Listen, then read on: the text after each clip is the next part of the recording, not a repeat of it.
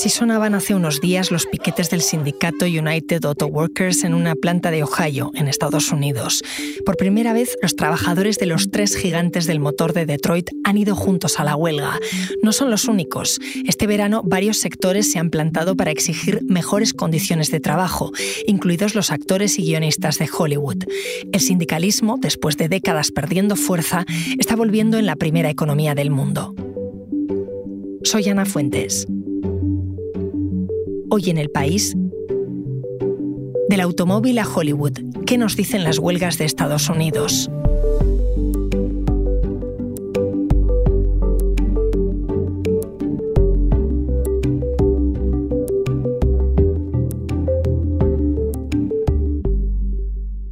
Hola Miguel. Hola Ana. Miguel Jiménez es corresponsal jefe del país en Estados Unidos.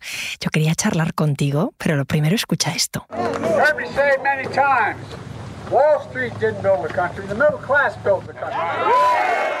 Decía aquí el presidente de Estados Unidos, Joe Biden, que Wall Street no fue el que construyó Estados Unidos, que fue la clase media la que lo hizo. Eh, ¿Es habitual que el presidente coja un megáfono y se una a los piquetes durante un conflicto laboral? No, e, es un gesto completamente insólito. No hay precedentes de un presidente de Estados Unidos sumándose a un piquete huelguista. Biden fue a algún piquete cuando era candidato y también cuando era senador, pero nunca un presidente había hecho una cosa así. Tú firmabas hace unos días un artículo en el periódico que se titulaba Los gigantes del automóvil en Estados Unidos afrontan una huelga que marcará una época. Ahí el coche es, vamos, bien de primera necesidad. ¿Esta huelga cómo de histórica es? Es la primera vez que un paro así afecta simultáneamente a los tres grandes de, Detroit, a Ford, a General Motors y a Stellantis, que es la que ha absorbido a, a Chrysler. Y se produce en un momento especial, en un momento de transición al coche eléctrico, después de años de pérdida de poder adquisitivo, donde los trabajadores se sienten expulsados de, la clase media. Algunos de los trabajadores con los que estuve llevan 40 años trabajando en la misma fábrica y nunca habían hecho una huelga, o sea que eso te da un poco una idea. We invite and encourage everyone who supports our cause to join us on the picket line. From our friends and families este que escuchamos es Sean Fain. Eh, durante una de las protestas es el líder del sindicato que convoca, United Auto Workers. Eh, entre los tres gigantes de Detroit eh, fabrican mm, casi la mitad de los 15 millones que salen cada año de las, de las factorías de Estados Unidos. Háblame de ese sindicato y de su líder. E, es el sindicato del motor. Eh, representa unos 146.000 empleados solo de estos tres grupos que están en, huelga. Y es un sindicato que ha sido muy influyente en la vida política de Estados Unidos. Kennedy mandó al presidente del sindicato a Cuba a negociar con Fidel Castro, para que os hagáis una idea. Pero este sindicato había entrado en una especie de espiral de amiguismo y de corrupción y en marzo, por primera vez, los afiliados pudieron elegir directamente a su líder. Por muy poco margen ganó las elecciones Son Fein, que no es un líder especialmente carismático, pero sí que transmite seguridad y confianza. Es un tipo con empeño, además que lleva en la sangre el sindicalismo. Tres de sus cuatro abuelos eran sindicalistas del motor y él dice siempre que lleva la nómina de su abuelo encima para saber de dónde viene. Y de alguna forma esta huelga, a la que le ha llamado la huelga Levántate, es un eco histórico de la huelga Siéntate, la primera gran huelga.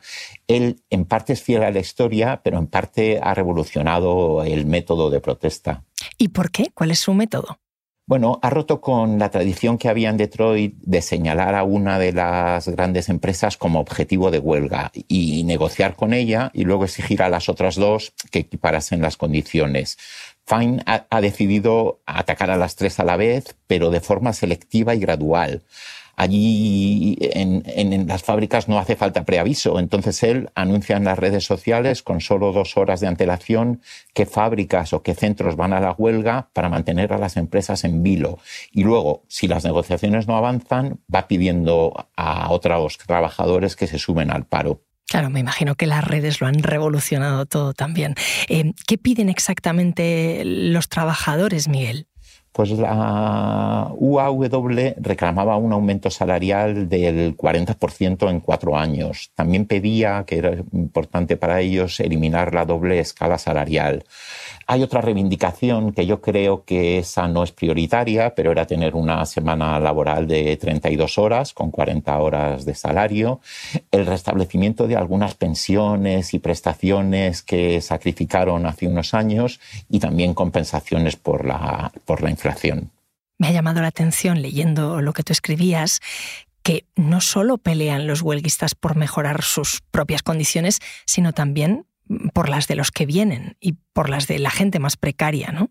Sí, lo que ocurrió en la crisis financiera cuando General Motors y Chrysler fueron a, la bancarrota es que los trabajadores aceptaron hacer sacrificios, aceptaron concesiones y una de ellas, a la que este líder sindical se opuso, fue establecer una doble escala salarial por la que los nuevos trabajadores cobraban 17 dólares por hora y tardan ocho años en alcanzar el sueldo habitual de un trabajador sindicado, que es de unos 32 dólares por hora. En esta doble escala salarial, además, los trabajadores tienen menos prestaciones de pensiones y de salud, y lo que están luchando es por tratar de equipararlas.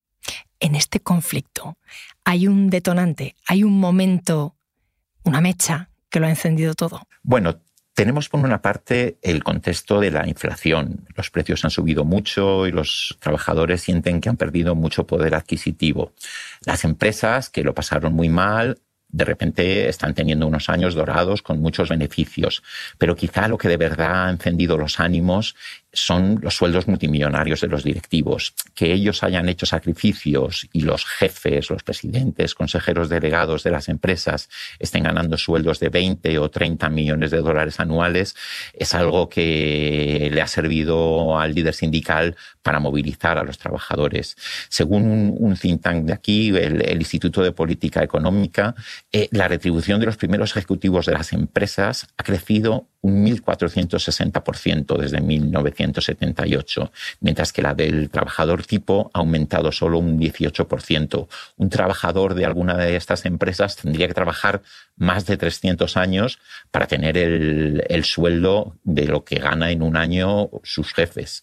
Eh, de hecho, esto era algo que la semana pasada, cuando estuve en Detroit hablando con huelguistas, lo repetían una y otra vez. Por ejemplo, Ana, allí conocía a Guadalupe Pérez, un trabajador mexicano que lleva 40 años trabajando en el mismo puesto de la línea de montaje y que está cerca de jubilarse, y me decía esto. Yo tengo tengo 40 años trabajando aquí, tenemos de 10, 12 años sin, recibir un, un aumento. Ah, Ellos están ganando mucho, mucho dinero. bueno, le importa... Claro, fíjate, si no le han subido el sueldo en 12 años con la inflación, es complicado llegar a fin de mes, ¿no? Así es, entonces se quejaban de eso y de lo que cobran los jefes. También mm, hablé con otro trabajador que era un jefe de equipo, Hal Yoma, de 60 años, y, me contaba esto. Uh, my understanding is the labor cost of this vehicle is only 5 to 6 percent. And I understand that if they were to give us uh, the raises that we were asking for, it wouldn't affect the cost of the car.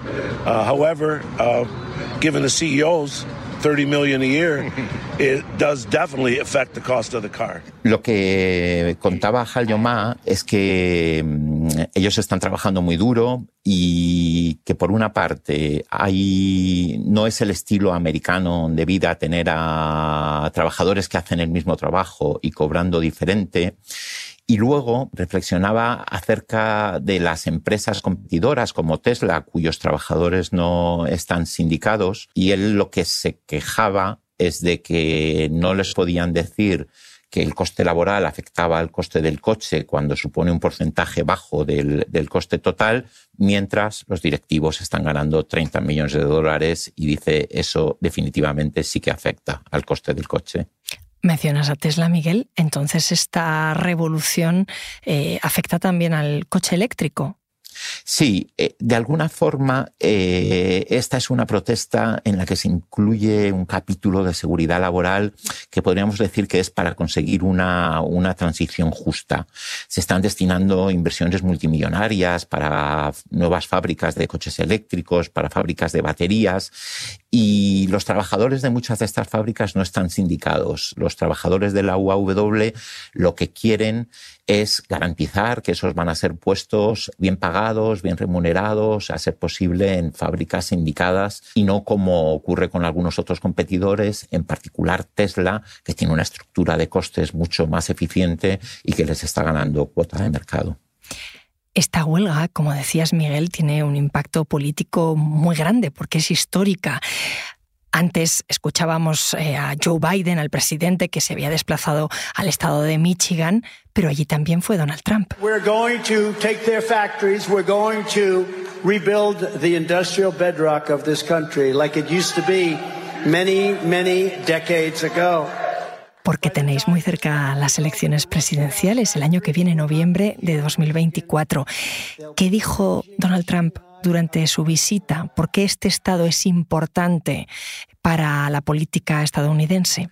Bueno, Donald Trump mm, dio una especie de meeting en una fábrica de trabajadores no sindicados, aunque había algunos que sí están sindicados, y fue Trump en su más puro estilo, demagogo, faltón, negacionista climático, mentiroso, y, aprovechó para arremeter contra Biden por ir al piquete eh, tratando de ridiculizarle, diciendo que no sabía dónde, dónde estaba y que se estaba dejando llevar o, que le, por los extremistas medioambientales de la izquierda radical, entre comillas, esto claro.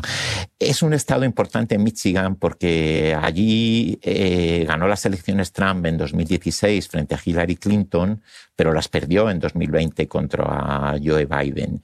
Y junto a algunos otros como Pensilvania, Wisconsin, Georgia, Nevada, Arizona, es uno de los estados donde se van a decidir las elecciones presidenciales del, año que viene. Biden y Trump están compitiendo por esa clase de trabajadores industriales mm, que forman parte del llamado cinturón del óxido de Estados Unidos, que es donde se concentraba la, la industria pesada. Ahora me sigues contando, Miguel. Enseguida volvemos porque escuchas hoy en el país y siempre tienes ganas de más, recuerda que los sábados y los domingos tienes nuevos episodios gracias a la colaboración de Podimo y El País Audio.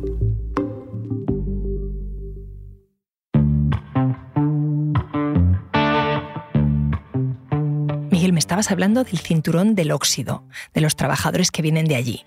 Cuéntame más, ¿qué es? Bueno, es el, los estados del medio oeste donde tradicionalmente estaba la industria pesada de Estados Unidos, no solo la automovilística, sino también otras series, empresas metalúrgicas y de todo tipo, ¿no?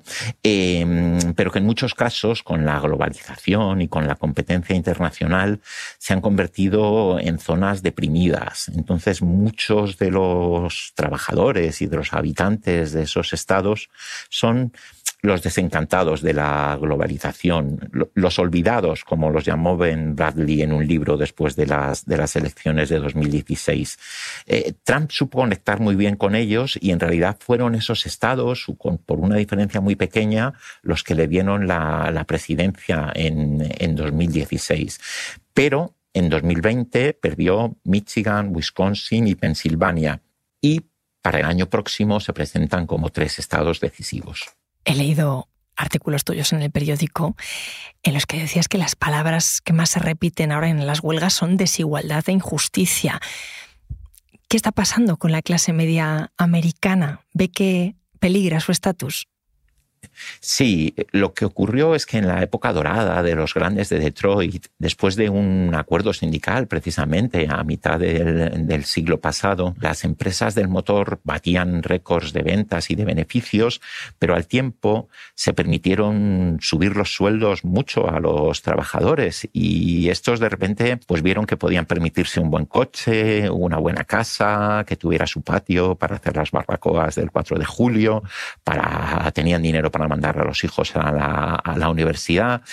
Y luego con la crisis financiera hicieron esos sacrificios de que, de que te hablaba y de repente ven que mientras ellos hicieron los sacrificios, los directivos y las propias empresas y sus accionistas están recibiendo mucho dinero.